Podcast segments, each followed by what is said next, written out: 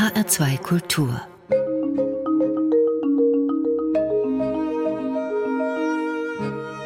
Doppelkopf Heute am Tisch mit Marita Kraus. Gastgeber ist Andreas Bomber.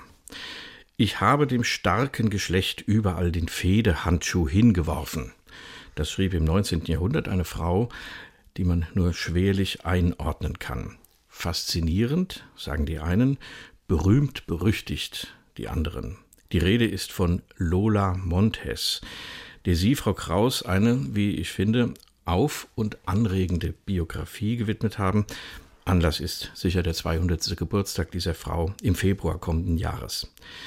Das Zitat mit dem starken Geschlecht und dem Federhandschuh könnte auf eine Vorkämpferin der Frauenemanzipation hindeuten. Das aber, Frau Kraus, war Lola Montes eher nicht, oder?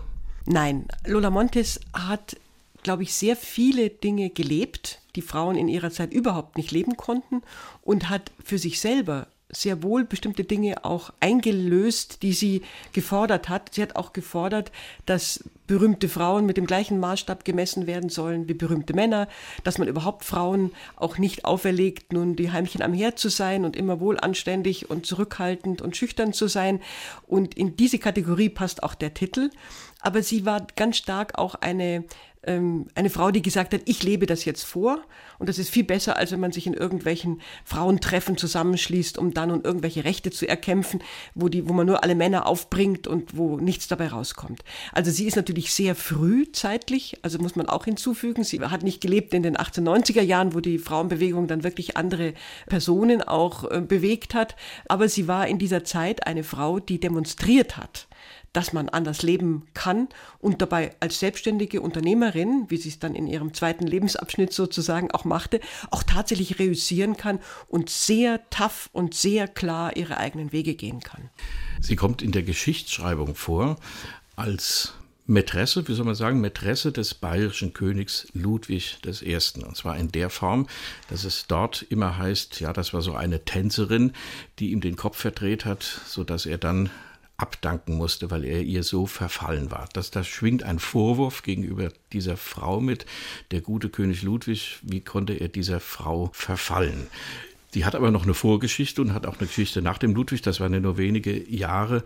Und sie hat einen spanischen Namen, aber sie war gar keine Spanierin. Nein, Lola Montes war eigentlich geboren in Irland. Sie war eigentlich auch Polyglott. Sie war eine Frau, die in Irland geboren, in Indien die ersten Jahre ihres Lebens verbracht hat, die danach nach England zur Erziehung zurückkam, dort dann bis zu ihrem 16. Lebensjahr lebte, die dann durchbrannte und mit einem Offizier dann wieder nach Indien ging und dann wieder zurück nach England. Also die hatte schon mit 19 im Segelschiff mehrfach die Welt bereist und ähm, war insofern auch äh, sicherlich schwer einzuordnen, war sicherlich auch welterfahrener als die meisten Münchner in der Zeit. Sie ist für mich so eine Art Jane Austen-Figur, weil sie eigentlich sehr wohlanständig dann in Bars im Internat aufwächst und für die damalige Zeit für eine Frauenerziehung sogar hervorragende Bildung genießt. Sie lernt perfekt Französisch, die sprechen die ganze Woche über äh, in, in dem Internat nur Französisch. Sie ähm, hat Literatur, sie lernt Latein. Frauen hatten nicht sonderlich viele Chancen auf eine gute Ausbildung damals, aber das war die beste englische Mädchenbildung, die man bekommen konnte in diesem Internat. Also insofern ist sie nicht eine ungebildete Abenteurerin, wie sie immer gehandelt wird in den Ludwig I Biografien, weil natürlich alle diejenigen, die den König verehren, sagen, dieses freche Weibstück, diese Kokotte, diese üble Person hat unseren König dazu gebracht, zurückzutreten und damit verfällt sie schon also dem Bann und kann überhaupt gar nicht irgendwie was Besonderes gewesen sein. Und ich glaube, die Chance besteht wirklich darin und die habe ich auch in der Biografie genutzt, sie etwas aus dieser Schmuddelecke herauszuholen und eigentlich zu zeigen, an welchen Punkten sie eben mehr war als das, was man bisher immer so behauptet hat, dass sie ein Luder war, dass sie den Ludwig ausgenommen hat, dass das nicht die beste Zeit war, die sie hatte, wenn man so will, weil sie wirklich da unglaublich aggressiv auch nach vorne gegangen ist und, und so weiter. Das ist vollkommen fraglos. Also ich will sie nicht retten vor irgendwelcher Kritik, aber dass sie nachher noch ganz andere Wege gegangen ist, glaube, das muss man dazu denken. Und dass sie eben auch ein Schicksal hatte, wo sie mit 19, 20 einfach mit dem Rücken zur Wand stand und nicht viel andere Chancen mehr hatte, als nach vorne zu gehen. Einen sehr spannenden Teil Ihrer Biografie, Frau Kraus, finde ich, wo Sie über die Ausbildung, die Jugend dieser Frau sprechen. Das ist ja sehr typisch, wie Sie sagen. Natürlich eine gute Ausbildung am Pensionat, aber prägt diese Frau auch. Warum ist sie denn nicht in die englische Mittel- oder Oberklasse aufgestiegen, was sie ja durchaus mit ihrer Ausbildung hätte tun können, was vielleicht auch typisch für ihre Mitschülerin gewesen ist? Das bedeutet nicht, dass man eine emanzipierte Frau, eine Saloniere vielleicht gewesen ist, sondern ein gutes Auskommen hatte. Das hat sie ja abgelehnt offensichtlich. Warum?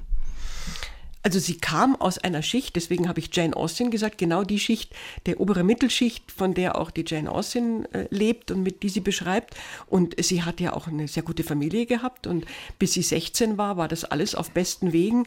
Und dann kam eben ihre Mutter, die auch wieder einen Offizier geheiratet hatte der britischen Armee in Indien und kam nach Bas und holte ihre Tochter aus dem Internat ab und erzählte der Tochter, ich habe für dich eine Ehe arrangiert mit einem 60-Jährigen.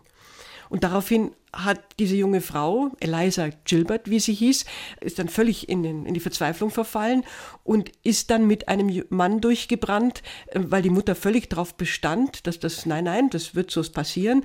Und dann ist sie mit einem Mann durchgebrannt. Die Mutter hatte den mitgebracht, ein, auch ein Offizier der indischen äh, Armee, der englischen Armee in Indien, James ähm, und mit dem brannte sie durch, weil sie gedacht hat, dann kann ich irgendwie dieser schrecklichen Heirat entkommen. Und mit diesem Durchbrennen war also schon mal die erste große Weichenstellung gelegt, dass sie eben den heiraten musste, weil durchbrennen und ohne heiraten geht nicht. Dann hat sie den geheiratet und das war natürlich eben genau der verkehrte Schritt. Das war der verkehrte Mann und sie hat sich mit 16, das schreibt sie auch nachher in ihren Memoiren, überhaupt nicht vorgestellt, um was es da geht. Also sie war nicht aufgeklärt, sie hatte auch keine Vorstellung, was das bedeuten würde für ihr Leben. Der hat sich eben dann auch relativ verantwortungslos dessen bedient, hat sie dann geheiratet. Diese Ehe ging dann rettungslos schief und nach dem Scheitern dieser Ehe ist sie zu ihrer Mutter, die in Kalkutta lebte und die Mutter hat gesagt, ich nehme dich nicht auf, weil hier bei, der Büst hat jetzt schlechten Leumund von wegen und dann haben sie sich nach England verfrachtet und auf der Fahrt nach England hat sie sich verliebt in einen jungen Mann, der endlich mal gleich alt war wie sie. Dann war sie eben moralisch völlig unten durch. Dann hat der Mann das erfahren und dann gab es eine Scheidung. Eine schuldige Scheidung in England bedeutete, die hätte nicht mal mehr als Gesellschafterin irgendwo arbeiten können. Die hätte wahrscheinlich sich nur noch als Dienstbote irgendwo verdingen können. Und die junge Frau war gerade mal 20. Und dann hat sie eben gesagt, jetzt werde ich Künstlerin, weil das war eigentlich der einzige Ausweg aus dieser mhm. Situation. Und dadurch ist sie eben nicht wie ihre Pensionatsmitschülerinnen in einen anständigen englischen Haushalt hinein, hat sie hineingeheiratet, wo sie ein englisches Normalleben geführt hätte, sondern das war der Ausgangspunkt dieser Karriere und eben nicht als Eliza Gilbert, sondern dann hat sie sich eben neu erfunden und sich Lola Montes genannt und sich dem Tanz verschrieben. Wir wollen gleich ein bisschen Musik hören, Frau Kraus.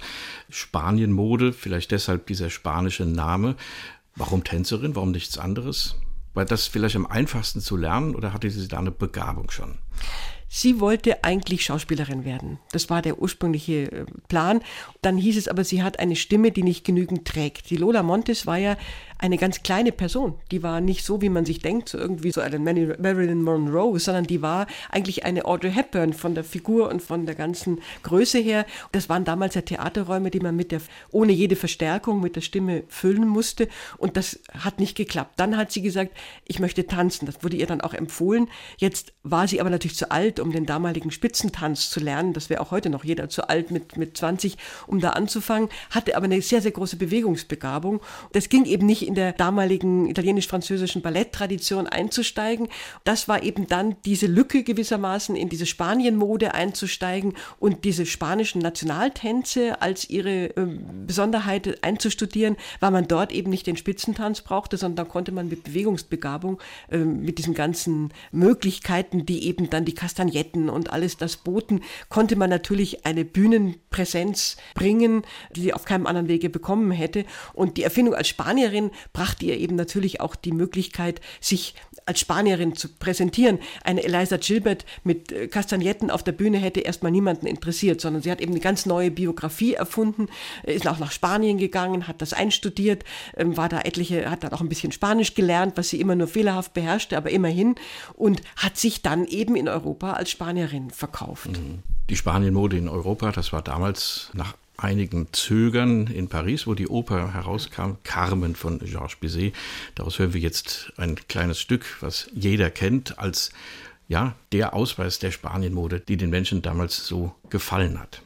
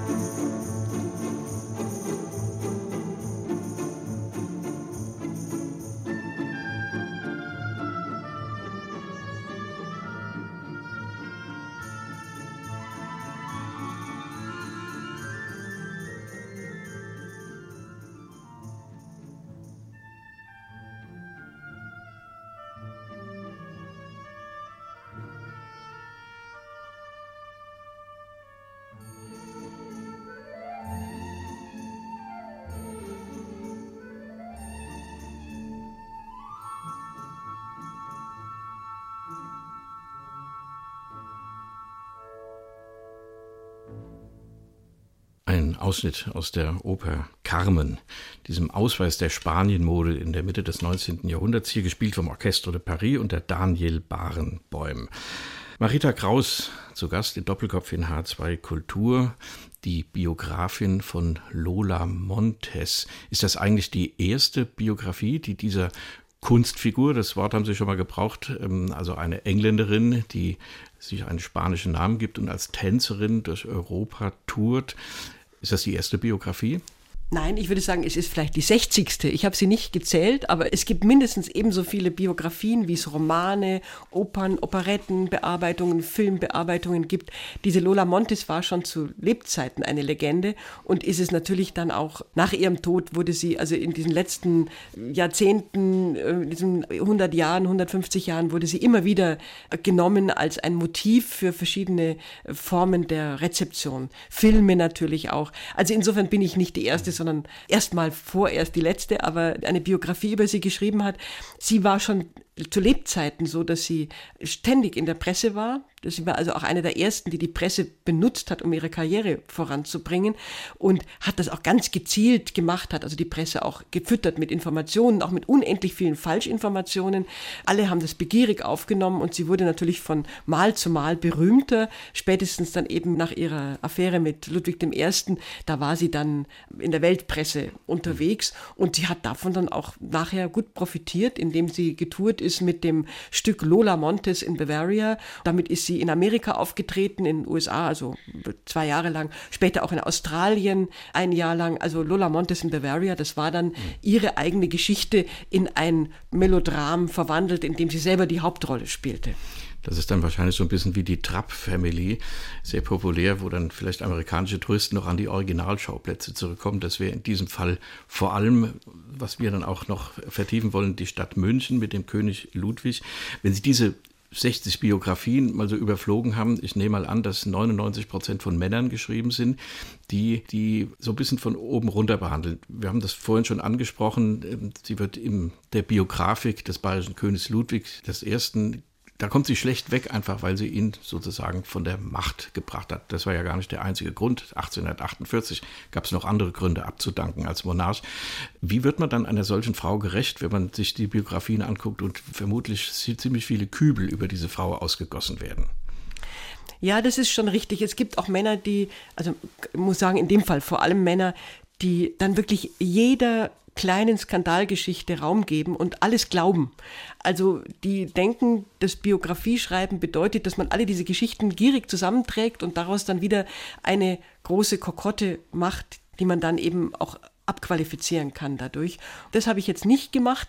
Es gibt einen sehr, sehr guten Biografen, der Bruce Seymour, ein Amerikaner, auch ein Mann, der hat 1996 eine Biografie über sie geschrieben und der hat sich wirklich jahrelang mit Lola beschäftigt und das ist der erste, der also sehr akribisch auch viele Dinge rekonstruiert hat, vom Geburtsort über Geburtsdatum, über sonst was. Da gab es auch immer lauter Legenden. Also deswegen großes Lob an Bruce Seymour, der mhm. eben da viele Grundlagenarbeit geleistet hat, auf der ich dann eigentlich auch aufbauen konnte. Ich denke, diese Figur hat eben mehr Facetten als diese Skandalgeschichten. Und immer nur zu, zu ihr versuchen, ihre Liebhaber zu zählen und jeden, der mit ihr einmal im Theater war, sofort zu ihrem Liebhaber zu machen, das ist eigentlich auch langweilig. Also das wird dieser Figur auch nicht gerecht. Die hat viel mehr Möglichkeiten in sich ist ein richtiges, ein Phänomen, wenn man äh, sieht, mit welcher Empathie sie einerseits auf Ludwig eingehen konnte, dann aber auch in Amerika mit diesem prüden Publikum umgehen konnte, dann aber auch im, an vielen Punkten sich dann auch plötzlich zwei Jahre in Grass Valley niederließ, mitten im Wilden Westen. Also die Frau war, ist nicht abzuqualifizieren auf diese und nicht festzulegen auf diese 16 Monate in München, so gern das manche Leute tun würden. Sie ist, nachdem sie sich als Kunstfigur erfunden hat, wie Sie schreiben, Frau Kraus, ja, getingelt zunächst durch Europa. Ich habe mal ein paar Stationen zusammengeschrieben: Dresden, Warschau, Berlin, Stettin, Danzig, Königsberg. Das war alles noch vor München. Sie hat den Dirigenten, nein, sie hat den Vater des Dirigenten Hans von Bülow kennengelernt, Eduard von Bülow, der auch einen Roman über sie sie geschrieben hat, den der bayerische König Ludwig dann in die Finger bekommen hat. Und sie traf Franz Liszt, über den man wenn man über Franz Liszt und die Frauen schreibt, ja nie abschätzig schreibt, sondern das war der Womanizer, der Held der Salons, der die Frauen rumgekriegt hat. Also das ist genau diese unterschiedliche Betrachtungsweise. Ich habe mal in ein paar List-Biografien nachgeschaut, was da über Lola Montes steht. Die seriösen Biografen wie Siegfried Schiebli zum Beispiel oder Christoph Rüger, die schreiben gar nichts davon, weil es gar nicht so wichtig war für den List. Aber in der Ro-Ro-Ro-Monographie von 1985 steht, das plötzliche Auftreten der berühmt-berüchtigten Tänzerin Lola Montes war eine der vielen kurzen Liebschaften Liszt's, der er sich nur mit Mühe wieder entziehen konnte. Das ist eigentlich eine Unverschämtheit, oder? Ja, also in anderen Biografien von Liszt, die ich mir angeschaut habe, da steht dann eine Hymne, die, die großartige Tigerin Lola Montes, die also dann diesen Liszt ähm, entgegengefiebert hat und dass die beiden dann also verschwunden seien oder über Wochen nicht mehr sozusagen aus dem Schlafzimmer aufgetaucht seien und so. Alles Männerfantasien, ich muss es wirklich sagen, mhm. die einfach nicht stimmten, weil weder die Lola noch der Liszt später darüber gesprochen haben und gesagt haben, dass sie ein Verhältnis miteinander hatten. Die sind aufeinander gestoßen. Wahrscheinlich hat die Lola Lola ihn ganz gezielt gesucht, weil sie eine Empfehlung für Paris brauchte. Es gibt schon den Beleg, dass sie zusammen eine Rienzi-Aufführung besucht haben, dort auch dem Wagner begegnet sind, der die Lola überhaupt nicht mochte. Und das war's. Viel mehr lässt sich über diese Beziehung zwischen Liszt und Lola nicht wirklich fundiert sagen. Und alles andere ist eben die berühmt-berüchtigte Lola und der berühmt äh, Womanizer Liszt. Und wenn die aufeinanderstoßen, dann muss es doch zu einer Explosion kommen. Aber das bleibt eigentlich alles Männerfantasie. Wenn man sich mit einer solchen Biografie beschäftigt und der Biografik, die 60 Bücher und die Zeitungsartikel, die Sie genannt haben, was gibt es denn noch für Quellen, seriöse Quellen, die wirklich auch etwas Auskunft geben über diese Person? Also ich glaube, die seriöseste Quelle, die ich gefunden habe und die ich bekommen habe, das waren die Tagebücher Ludwigs I. Das war eigentlich der Punkt, der auch mir es ermöglicht hat, diese Biografie zu schreiben. Denn ich finde, nur eine Biografie zu schreiben, weil jemand 200. Geburtstag hat, ist ein bisschen wenig. Es muss schon was Neues dabei rauskommen. Und ich habe eigentlich die ganze Münchner Zeit aus diesen Tagebüchern rekonstruiert. Diese Tagebücher sind etwas Besonderes, weil sie wirklich eine Momentaufnahme sind. Der Ludwig hat die aus dem Tagesgeschehen immer abends geschrieben oder morgens oder zwischendrin, teilweise einfach hingeworfen, teilweise unorthografisch, einfach wie er gedacht hat. Aber das gibt seine Eindrücke wieder. Das gibt auch ein Bild dieser Liebe wieder, die eine keusche, empathische, scheue Liebe war, eine hochidealisierende Liebe war, eben nicht das, was sich der Stararchitekt Klenze, der das größte Schandmal dieser Zeit war, gedacht hat, der natürlich sofort nach zwei Tagen schon gedacht hat, da ist jetzt also die große Sexorgien im Gange, wie viele andere sich auch gedacht haben, sondern das war ein halbes Jahr eine Beziehung oder über ein halbes Jahr eine Beziehung völlig ohne jede sexuelle Begegnung, mit viel, sicherlich mit viel Erotik, mit viel idealisierender Annäherung, aber fast so eine vorpubertäre Liebe. Und das lässt sich eben aus diesen Tagebüchern seriös und auf den Punkt rekonstruieren. Und ich glaube, das ist das Besondere, dass mir das gelungen ist, über diese Tagebücher diese Aspekte dieser Beziehung wirklich auch mal fundiert zu beleuchten über diese Beziehung und den Ludwig den ersten, den vielleicht bedeutendsten König, den Bayern je hatte. Na, so viel hatten sie nicht, aber vielleicht der bedeutendste König des 19. Jahrhunderts, wollen wir in der nächsten Runde sprechen. Jetzt kommt wieder Musik. Das ist ein Tanz, eine Cachucha in Malaga, eine Aufnahme aus den 30er Jahren, irgendeines komponierten Stücks, wie man sich vielleicht vorstellt, oder vielleicht ist das auch ein nachempfundener Tanz. Was hat die denn getanzt? Das war ja eine Tänzerin, die die Männer durch ihren Tanz auch für sich eingenommen hat. Weiß man das? Gibt es da Quellen? Ja, das ist ja, das wird ziemlich genau immer wieder in den Zeitungsartikeln auch berichtet. Das ging in England los, wo sie ihren ersten Auftritt als Lola Montes hatte, wo sie eben auch diese spanischen Tänze vorgeführt hat, als spanische Nationaltänze im spanischen Kostüm mit Kastagnetten, also nicht im kurzen Ballettröckchen, sondern mit äh, Kostüm und äh, sehr reich ausgestattet, weil sie sich ja als spanische Adelige ausgegeben hat, die eben jetzt tanzt, um äh, zu überleben, um ihr Geld zu verdienen und eben nicht als Balletttänzerin. Und da hat sie eben auch gerade die Cachucha getanzt und hat auch viel mit Kastagnetten natürlich gearbeitet. Und ich glaube, das war eine hochartifizielle Performance, die sie geboten hat. Heute würde sie da natürlich wahrscheinlich super damit reüssieren. Und damals war das völlig ungewohnt und auch alle Journalisten mussten das Volk vorher darauf vorbereiten, dass das jetzt nicht das ist, was man erwartet mit Fanny Und die man kannte damals, die spanisch-italienische Tanztradition, sondern eben etwas ganz anderes. Und das kann vielleicht so geklungen haben. Also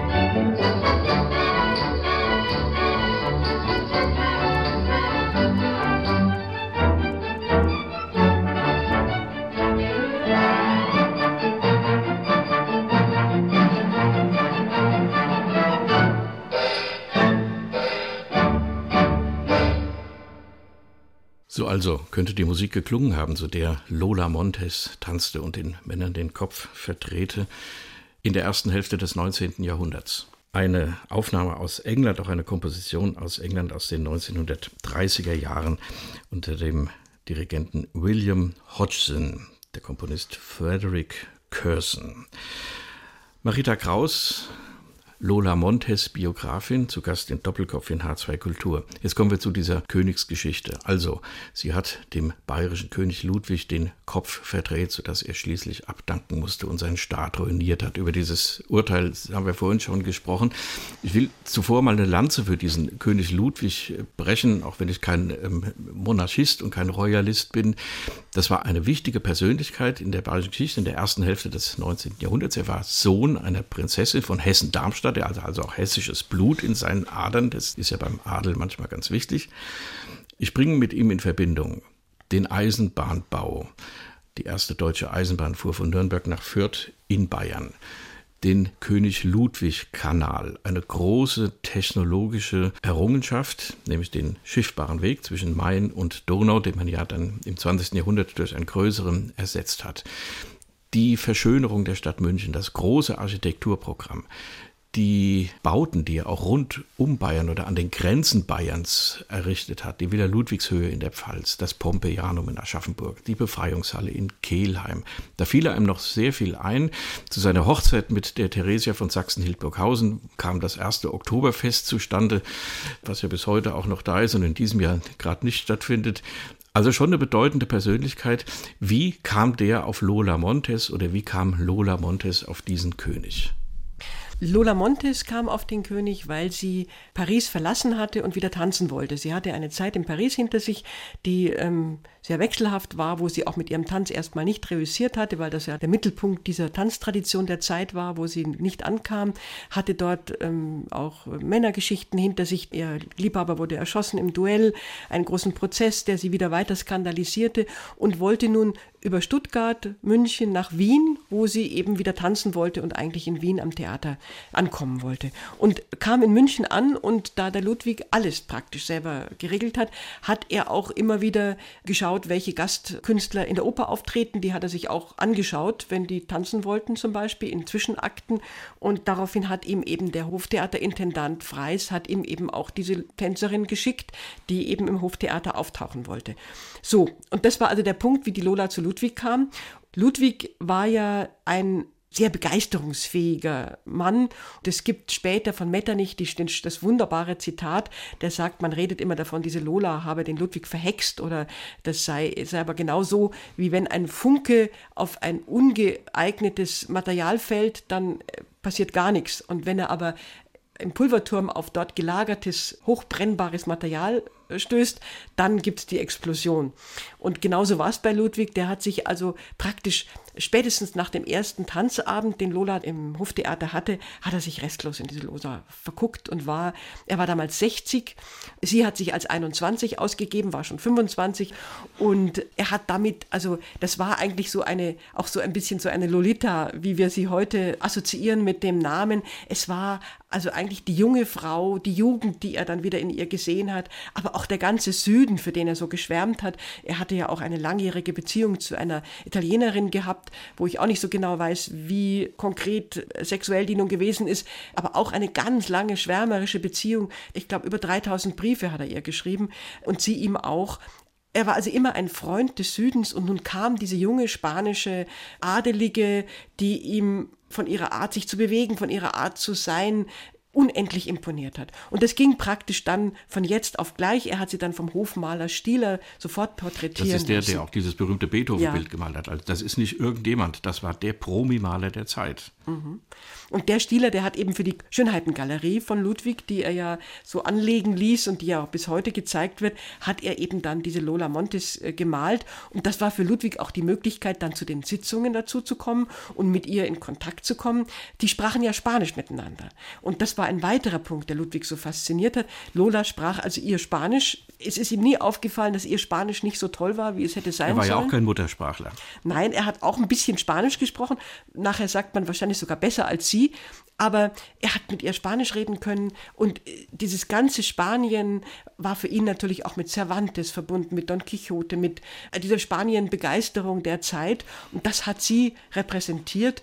Sie war wirklich bildschön, hatte leuchtend blaue Augen zu rabenschwarzem Haar. Also sie war eigentlich mit diesem Haar und mit dieser ganzen Beschreibung sehr wohl das, was der Prosper Mérimée mit seiner Carmen-Novelle damals genau in der Zeit, 46 veröffentlicht, auch auf Deutsch, auch an Spanien mm, sozusagen repräsentiert hat. Insofern war er dann hin und weg. Nun war das ja nichts Unübliches seit Jahrhunderten, dass äh, Fürstenkönige neben ihren Frauen, die man brauchte, um die Art zu erhalten, die da auch nicht gefragt wurden, sich ihre Mätressen, Kurtisanen, wie immer man das genannt hat, gehalten haben. Der bayerische Adel und der Hof, die hatten furchtbare Angst, schreiben sie in ihrem Buch vor der Lola Montes, in dem Sinne, dass sie auch auf die Staatsgeschäfte Einfluss haben könnte. War das die Angst der Männer um Ludwig oder wollten die vielleicht auch ein bisschen mehr Anteil haben an der, das ist jetzt eine ketzerische Frage, aber ein bisschen mehr Anteil haben an dieser schönen Frau? Also am Anfang war man eigentlich erst einmal entgeistert, dass dieser katholische, hochkatholische Ludwig, der jetzt zehn Jahre lang unter dem bayerischen Innenminister Abel, Karl von Abel, praktisch eine katholische Wende, eine Rekatholisierung Bayerns vorgenommen hatte, dass ausgerechnet dieses Vorbild des Katholischen nun mit dieser Frau eine sehr öffentliche Affäre pflegt, weil diese Frau kein Hehl daraus gemacht hat, dass sie eine Jesuitenfeindin war, und zwar eine vehemente, dass sie eigentlich hieß es immer, sie hat enge Beziehung zu den Freimaurern. Also da war schon die Angst vor allem der katholischen Seite sehr, sehr stark. Und das hat sich sehr schnell in Intrigen auch dieser katholischen hohen Beamtenschaft gezeigt, die versucht haben, diese Lola unmöglich zu machen. Das wäre ihnen auch fast gelungen, aber Lola war zu geschickt, um diese Intrigen nicht umgehen zu können und sie hatte den Ludwig zu eng am Bandel. Und wenn man sie nicht loswerden konnte, hat man sie versucht zu kaufen da hat sie auch nicht mitgemacht. Das war natürlich nun ein Anlass, sich mit großem Entsetzen drauf zu blicken, vor allem nachdem tatsächlich im Februar 1847, also 1846 im Oktober kam sie nach München und wenige Monate später fiel dieses Ministerium Abel, also dieses hochkatholische Ministerium und damit die Hochburg des Katholizismus im deutschen Süden. Und das war natürlich etwas, was ähm, großes Entsetzen ausgelöst hat, was dann auch diese ersten großen Skandalisierungen ausgelöst hat, die natürlich nicht zuletzt von dieser katholischen Seite auch verbreitet verbreitet wurden. Die Protestanten haben darüber gejubelt. Es haben übrigens auch Ludwigs Kinder darüber gejubelt, auch Mathilde, Mathilde von Hessen-Darmstadt und andere haben gejubelt, dass endlich dieser katholische ähm, Ungeist verschwindet. Also das war keineswegs nur eine böse Sache für alle, aber eben gerade die katholische Seite, die sehr stark war, die hat natürlich dort auch den Untergang des Abendlandes vermutet. Sie haben diesen Namen Lolita schon angebracht. Das kommt von der Lola. Sehr merkwürdig, dass dieser Name sich im Grunde in diese Richtung so als Marke entwickelt hat. Als Marlene Dietrich, das wollen wir jetzt hören, im Blauen Engel sich da präsentiert hat, dem armen Emil Jannix gegenüber. Das ist ja genau so eine Geschichte. Der arme, redliche alte Mann fällt einem Luder zum Opfer. Da ist sie die fesche Lola. Das wollen wir gleich hören, aber Frau Kraus, ist der Name hier in dem Film Lola ist das Lola Montes oder auch nur eine Erfindung des Regisseurs? Naja, also angeblich ist es ja so, dass Zuckmeier diesen Namen äh, Lola erfunden hat, die eigentlich im Buch von Heinrich Mann hieß sie Rosa Fröhlich und nicht Lola. Also insofern hat Zuckmeier für die Vermarktung, für den Film diese Dame umbenannt und eben ihr diesen Markennamen gegeben, der eben genau das repräsentierte weltweit, was eine Lola Montes repräsentierte. Und ich denke, damit wollte er dem natürlich auch noch ein größeres Gewicht geben als einer Rosa Fröhlich, die keiner kennt. Also insofern denke ich schon, dass es Lola Montes ist und die steckt irgendwo in all diesen Lolas und Lolitas drin, die eben verführerisch sind, die jüngeren, die sehr viel jüngeren Frauen, die einen sehr viel älteren Mann verführen, die eben dieses Kindfrauhafte haben, aber auch eben dieses eigentlich irgendwo Vernichtende, was damit damit auch verbunden ist. Also diese Angst, dass diese Frau diese Männer äh, so verführt, dass sie nachher nicht mehr selber denken können und eben nachher eigentlich verfallen und sich umbringen oder irgendetwas, das kommt sicherlich auch aus dieser Lola Ludwig-Geschichte als Vorstellung und hat sicherlich auch im Blauen Engel eine wesentliche Rolle gespielt. der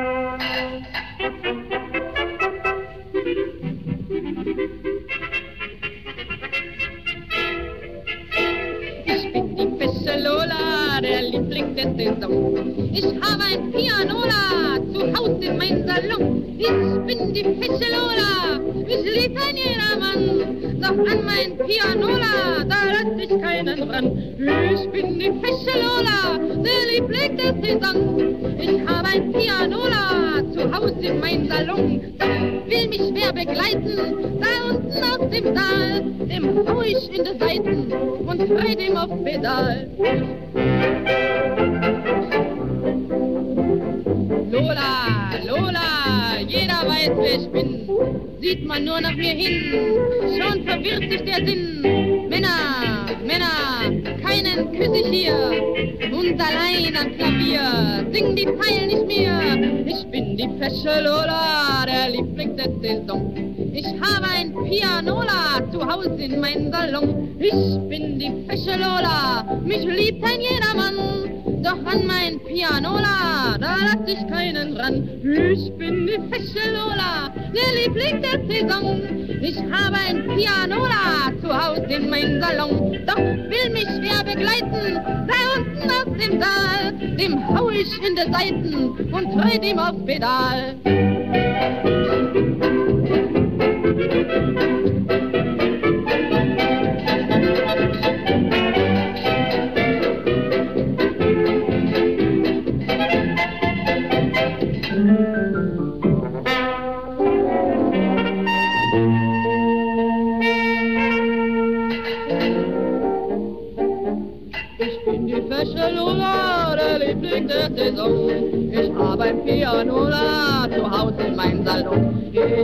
Ich bin die fesche Lola, mich liebt ein jedermann. Doch an mein Pianola, da lass ich keinen ran.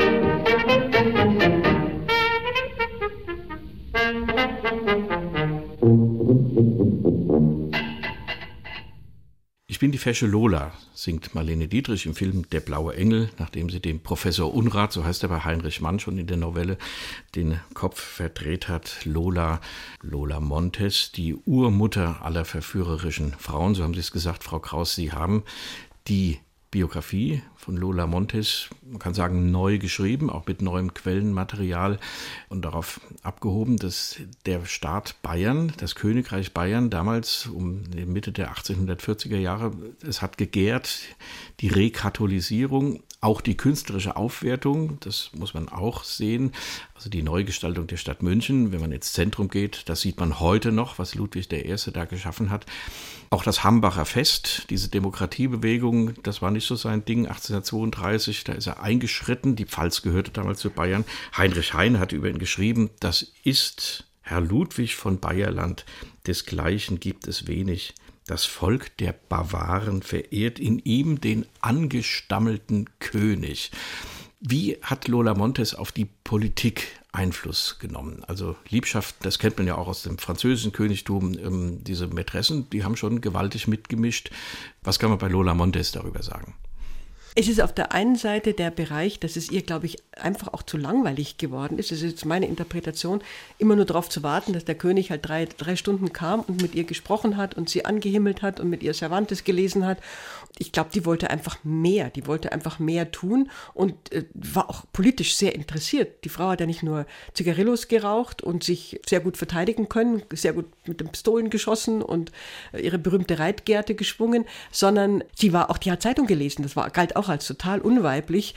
Die hat äh, alle internationalen Zeitungen immer gelesen. Deutsch konnte sie ja nur ganz wenig, aber Französisch und Englisch. Das heißt, die war politisch sehr interessiert und auch sehr informiert. Und nachdem sie jetzt so nah dran war an diesem König, war natürlich die Versuchung sehr groß, die dann immer größer wurde, nachdem sie eben diese katholische, diesen katholischen Abel gestürzt hatte und nun merkte, da äh, ging relativ viel. Bei diesem Sturz ging es ja darum, dass sie eigentlich jetzt endlich diese Einbürgerung nach Bayern haben wollte. Die reiste ja immer ohne Papiere durch dieses vormärzliche Europa. Das muss man sich vorstellen. Polizeistaaten ohne Ende, wo man sofort, wenn man irgendwo übernachtete, nur seine Personalien angeben musste. Und die war ja, die hatte ja keinen Pass als Lola Montes. Also das war schon ein Kunststück. Und nun wollte sie endlich diese, mit dieser bayerischen Staatsangehörigkeit und später dann Adelung, wollte sie einfach aufsteigen, auch in eine entsprechende ähm, Position. Alles das ging parallel mit der Abwehr der katholischen Seite gegen die Lola und je mehr die sie ablehnten, umso stärker hat sie versucht, Einfluss zu nehmen. Das ging ganz konkret. Da ging es auch um die Frage, dass sie ihm gesagt hat, äh, er soll doch bitte die Getreidezölle nicht anheben, sonst gäbe es irgendwo einen Aufstand. Und er hat das immer etwas mürrisch abgewiesen und hat gesagt, ich soll ihn mit Geschäften im Frieden lassen. Er möchte, mit ihr über was anderes reden. Und dann hat sie immer weitergemacht. Und ihre Ratschläge, wenn man sie sich anschaut, wie sie im Tagebuch eben sich abbilden, dann waren die keineswegs dumm, sondern im Gegenteil, die hat sehr genau verfolgt, was die Lage ist und hat da durchaus gute Sachen gesagt und hat immer gesagt, ich sage dir die Wahrheit, alle anderen rundherum sagen dir das nicht und ich höre das, was sie mir sagen, was ich rundherum höre und gebe dir das wieder. Also sie hat sich so als Ratgeberin des Königs aufgeschwungen und eigentlich in ihrer Selbstdarstellung sieht es so aus, als ob sie nach dem Sturz von Abel eigentlich die geheime Premierministerin von Bayern gewesen wäre. Da kann man sich vorstellen, dass das die Bayern, die jetzt diese hergelaufene Spanierin abgeben, abgelehnt haben, weil sie eh nichts mit diesem Frauenzimmer anfangen wollten, mit diesem gefährlichen, dass die natürlich dann, als sie dann immer mehr merkten, dass der Ludwig das tatsächlich umsetzt, teilweise, was sie ihr sagt, dass da immer mehr Protest gegen diese Lola ausbrach. Sie wurde dann immerhin geadelt als Gräfin Landsfeld. Aufstieg bei Hofe, aber bei Hofe dürfte sie dann doch nicht auftreten, weil sonst die Königin selbst nicht mehr gekommen wäre. Also da wurde es dann auch ein bisschen kritisch und jetzt sprechen wir von Anfang 1848, dem berüchtigten Revolutionsjahr, was ja von Paris ausging, vom März. Wie viel Anteil am Sturz oder am Rücktritt, je nachdem, wie man es nimmt, von Ludwig I. hatte Lola Montes. Er hat sie ja dann noch namhaft unterstützt, man hat ihr wahrscheinlich vorgeworfen. Sie haben auch Summen genannt in ihrer Biografie, Frau Kraus. Das ist schon gehöriges Geld, was sie da verprasst hat, auch außerhalb von München dann. Also, welchen Anteil hatte sie an diesem Sturz oder Rücktritt? Es ist ein freiwilliger Rücktritt gewesen. Der Ludwig war Anfang des Jahres 48 durch seine extrem, wie soll ich das nennen, autoritär und, und bornierte Haltung, wo er überhaupt nicht bereit war, irgendwo nachzugeben, immer mehr sozusagen in die, äh, mit dem Rücken zur Wand geraten und war überhaupt nicht bereit, sich von Lola zu trennen und äh, Lola war nicht bereit, ihre Art der Aktionen irgendwie einzubremsen. Das haben alle Politiker noch versucht, nicht zuletzt Oettingen-Wallerstein, der dann Außenminister wurde. Und die Lola ist völlig maßlos gewesen in dieser Zeit. Völlig maßlos, hat ganz offen ihre politischen äh, Positionen vertreten und gesagt, ich bringe den Ludwig dazu, das und das zu machen. Er hat es mir schon versprochen, etc. Und ähm, skandalisiert wurde auch noch die Tatsache, dass sie es halt mit den Studenten, mit der Alemannia, einer Studentenverbindung, die sich extra um sie herum sozusagen sozusagen gegründet hatte, dass sie mit denen, diesen jungen Männern immer abends dann in ihrem Haus geprasst hat und so. Und das, also, das hat moralisch auch die Leute extrem aufgeregt. Das alles kam zusammen und dann gab es eben Proteste auch der anderen Studenten gegen diese Lola-Mannen, wie sie dann hießen, gegen diese Alemannen. Und dann ließ Ludwig die Universität schließen. Das war eigentlich der konkrete Auslöser dieser Anti-Lola-Revolution. Und das führte dann zu einer Eskalation, in deren Verlauf letztlich die Lola aus München vertrieben wurde. Das war Mitte Februar 48 1940 und eigentlich war damit die Geschichte rum. Der Ludwig wurde im, in der Oper, als er wieder auftrat mit der Königin, wurde er mit Vivat begrüßt. Also eigentlich war damit die Geschichte rum. Das war aber 14 Tage direkt unmittelbar in der Zeit, in der in Frankreich die Revolution ausbrach. Und nun kam dieser französische Funke auch nach Bayern und nun forderte das Volk eigentlich auf bauend auf den bereits jetzt schon eingeübten Volksaufständen, die man jetzt um die Lola rum gemacht hatte, forderte neue Rechte, die der Ludwig eigentlich überhaupt nicht zugestehen wollte. Das ging aber spitz auf Knopf und als er dann sah, er musste nachgeben, was ihn also, das war für ihn ganz schrecklich, weil er überhaupt nicht nachgeben konnte, hat er dann schon Anfang März diese Märzforderungen zugestanden, also Ministerverantwortlichkeit, Öffentlichkeit und Mündlichkeit des Gerichtsverfahrens etc. Ein ganzes Spektrum an Forderungen der bürgerlichen Seite und damit war eigentlich dieser Thron gerettet. Er stand eigentlich viel sicherer als in Preußen oder andere, die eben noch tagelang und wochenlang das verzögert haben und dadurch diesen Volkszorn auf sich gezogen haben. Also eigentlich war die Revolution in Bayern am 6. März mehr oder weniger rum mit diesen Zugeständnissen. Ja, und dann hat es in Ludwig gegraben. Hat es sehr, sehr stark gegraben. Und als dann die Minister begonnen haben, bestimmte Maßnahmen gegen die Lola zu ergreifen, sie auch öffentlich auszuschreiben zur Fahndung und ihm erst nachher davon Mitteilung zu machen, das waren dann so Punkte, wo er gesehen hat, er kann seine Art des persönlichen Regiments, kann er nicht mehr weiterführen, wo alles nur auf ihn zugeschnitten ist und er den Minister entlässt und zulässt, so wie er möchte. Das war letztlich dann die Vorgeschichte dieses Rücktritts, den er ganz freiwillig dann entschlossen hat, den er auch sofort bereut hat. Er war erstmal wahnsinnig erleichtert und dann ein paar Tage später hat er es schon wieder entsetzlich bereut. Und wenn die bayerische Monarchie gestürzt worden wäre damals, dann wäre der Nachnachfolger, nämlich Ludwig II., nicht an die Macht gekommen und dann gäbe es heute weder Neuschwanstein noch die Richard Wagner Festspiele in Bayreuth. Aber das ist eine andere Geschichte, Frau Kraus. Machen wir in der nächsten Sendung. Vielleicht noch ein kurzes Wort, wie es mit Lola Montes zu Ende ging. Also sie ging nach Amerika, starb aber schon 1861. Sie war noch nicht mal 40 Jahre alt. War sie wie man so sagt, verbrannt, einfach auch fertig von ihrer Art zu leben, dieser vielen Reiserei, die Sie angesprochen haben, das war ja nicht so ohne damals. Also das konkrete Ende bedeutete, dass sie erstmal einen Schlaganfall hatte, 1860 im Sommer, von dem sie sich aber wieder erholt hat und dann aber sich an Weihnachten, noch kurz vor Weihnachten, noch eine Lungenentzündung zugezogen hat, an der sie dann starb. Wie weit ihre sehr starke Raucherei damit zusammenhängt, das würde ich eher nochmal als wahrscheinlich annehmen, denn sie hat wirklich also gepafft, ein Zigarillo am anderen und Zigarren geraucht, also völlig unweiblich natürlich. Sie hatte sich eigentlich gerade ganz gut eingerichtet in New York als New Yorkerin. Sie war zwischendrin nochmal in England gewesen, auch nochmal in Paris gewesen, hatte sich den Ort des Europa nochmal angeschaut und war dann aber in New York, in diesem multinationalen New York, wo sie auch leben konnte, ohne ständig in irgendwelche Dinge verstrickt zu werden, wo man ihr nicht ständig Vorwürfe machte. Das war ihr, glaube ich, ihr Ding. Sie hatte ja noch sich nach ihrer Tanzkarriere noch als Vortragskünstlerin etabliert, wo sie hymnische Kritiken bekam, also als die Königin des Vortragssaals gefeiert wurde. Und dann hatte sie auch noch einen Schönheitenratgeber geschrieben, der also ganz Furore machte, der viele Auflagen erlebte. Also sie war eine Frau, die immer wieder neue Wege gegangen ist. Und ich glaube, die hätte auch noch gut weitere zehn Jahre verbringen können damit. Und deswegen ist es natürlich schade, dass sie, dass sie schon 1861 dann gestorben ist, wo auch wieder die Weltpresse darüber berichtete. Also Lola Montes war einfach eine öffentliche Figur geworden.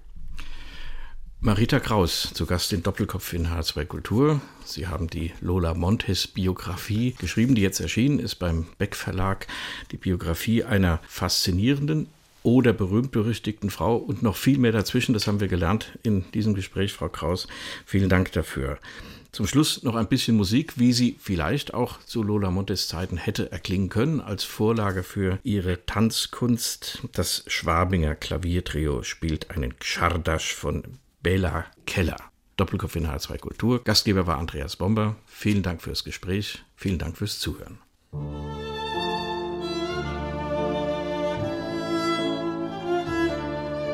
Musik